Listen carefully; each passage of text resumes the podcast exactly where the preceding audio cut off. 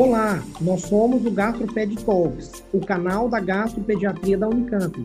Nós somos o Dr. Lucas Rocha Alvarenga, doutora Natasha Silva Sandi e doutora Maria Ângela Belomo Brandão.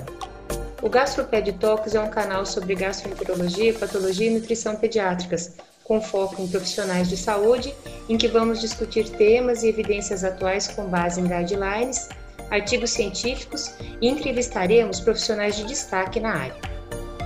O nosso tema de hoje, então, é reabilitação intestinal e para dar início à nossa discussão, eu vou apresentar é, o, esse Society Paper em programas de reabilitação intestinal no manejo da insuficiência intestinal pediátrica e síndrome do intestino curto.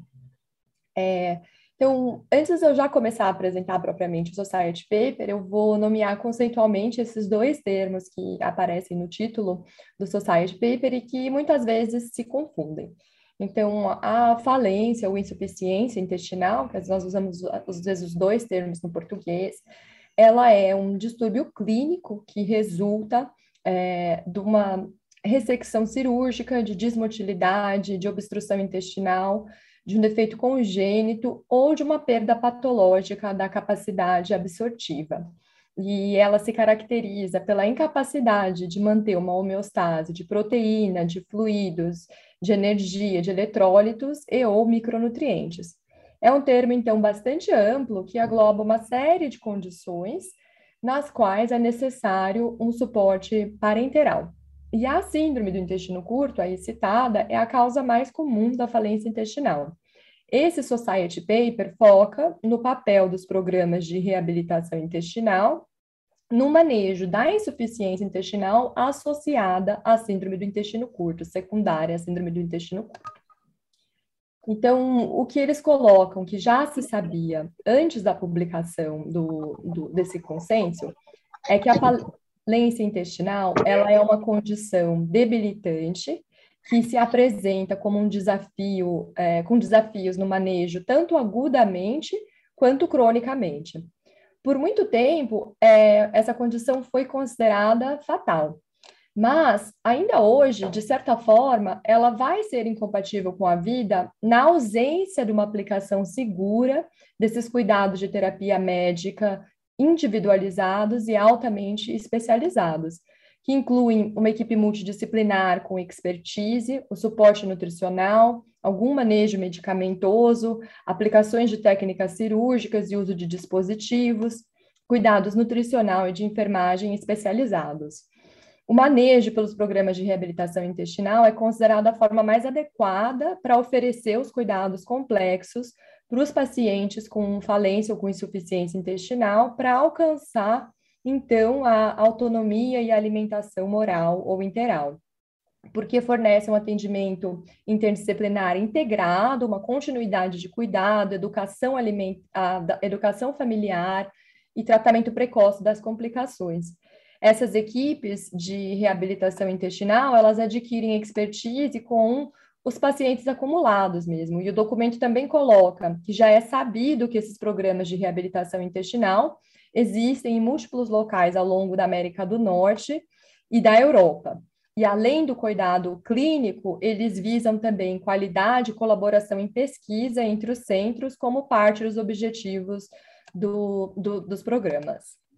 E recentemente foi publicado no periódico Nutrients, agora em agosto desse ano de 2021, a nossa pesquisa uh, internacional sobre os times de falência intestinal pediátrica, mostrando que na América Latina há pelo menos 24 equipes atuantes, né, 24 equipes que responderam a, a, a essa pesquisa, com oito respondedores do Brasil. Mas voltando então para o nosso documento, é, por que, que é importante nós termos essas equipes de reabilitação intestinal? Então, sem dúvida, há uma crescente incidência da síndrome do intestino curto, que, como eu pontuei, é a principal causa de insuficiência intestinal.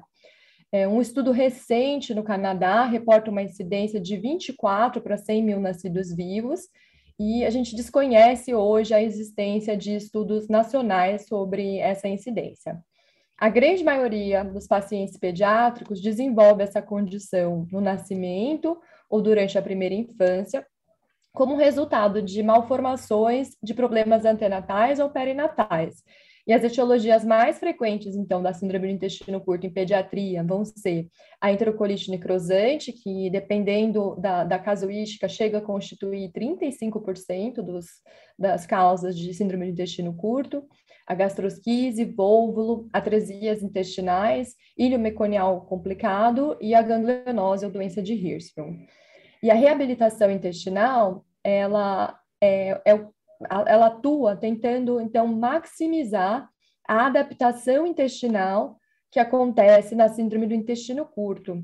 Essa adaptação intestinal é uma resposta inata né, do intestino à perda repentina da ressecção cirúrgica. São várias mudanças anatômicas e fisiológicas que são bastante progressivas e melhoram a absorção. Elas começam logo depois da uh, ressecção, elas dependem fortemente da gente alimentar esse trato gastrointestinal, né, alimentar de forma luminal, né, dar realmente um aporte enteral, e ela geralmente se completa dentro de 24 a 60 meses.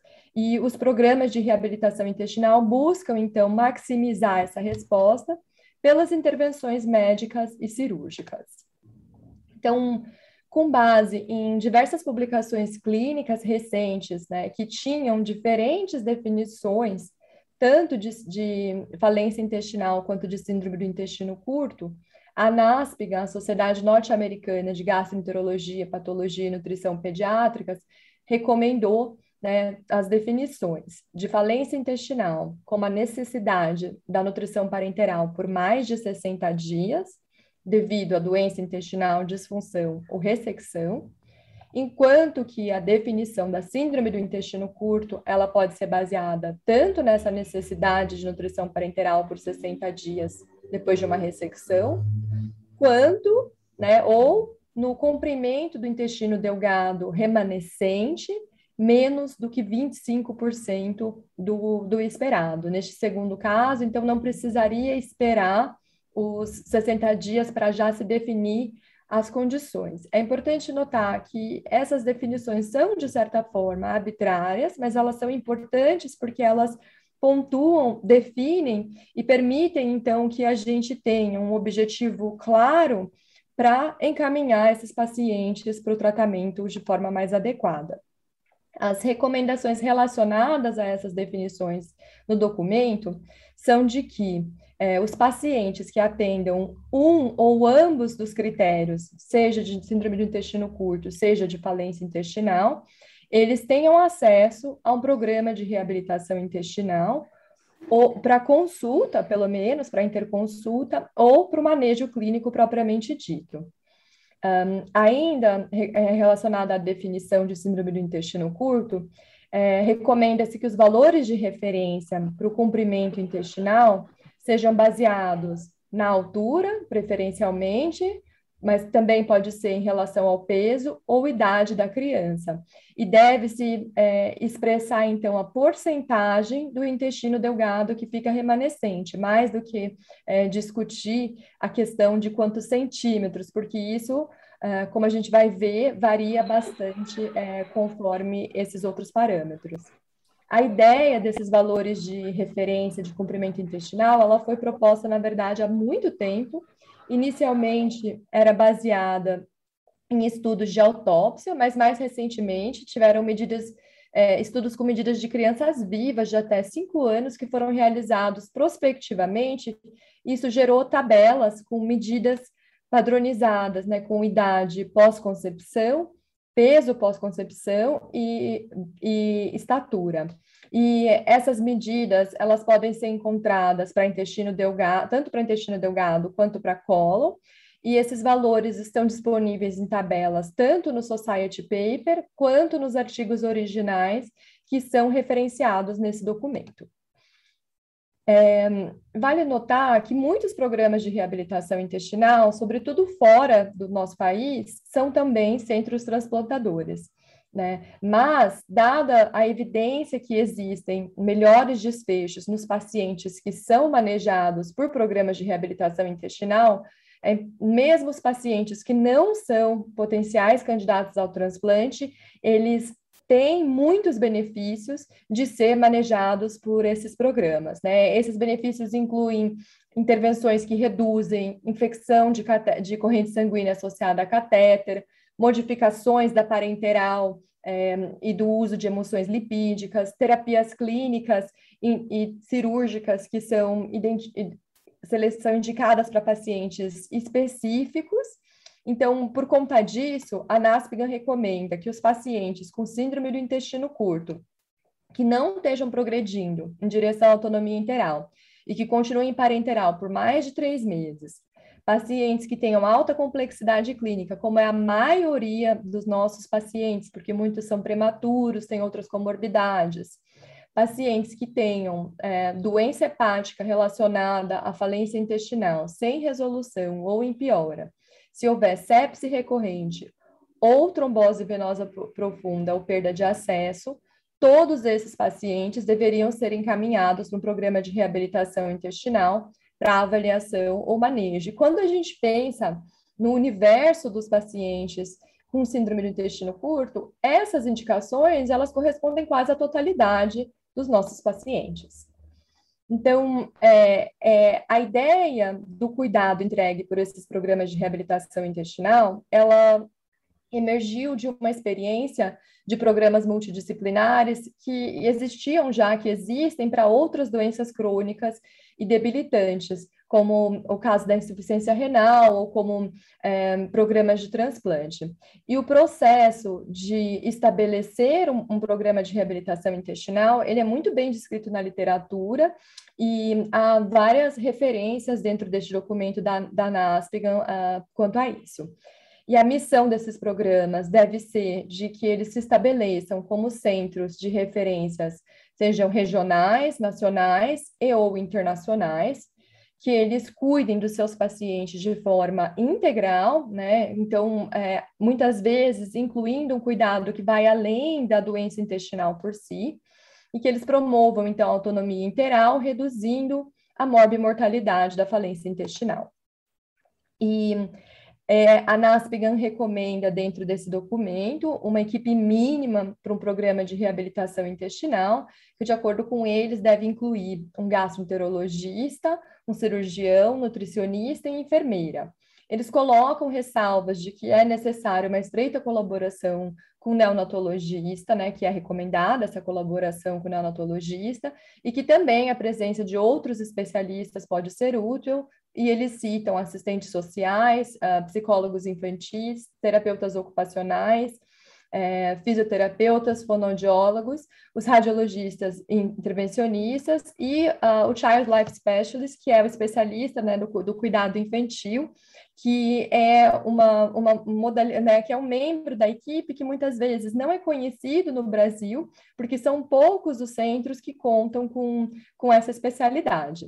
O documento traz uma tabela, então, explicando o papel de cada membro dentro do programa de, de reabilitação intestinal.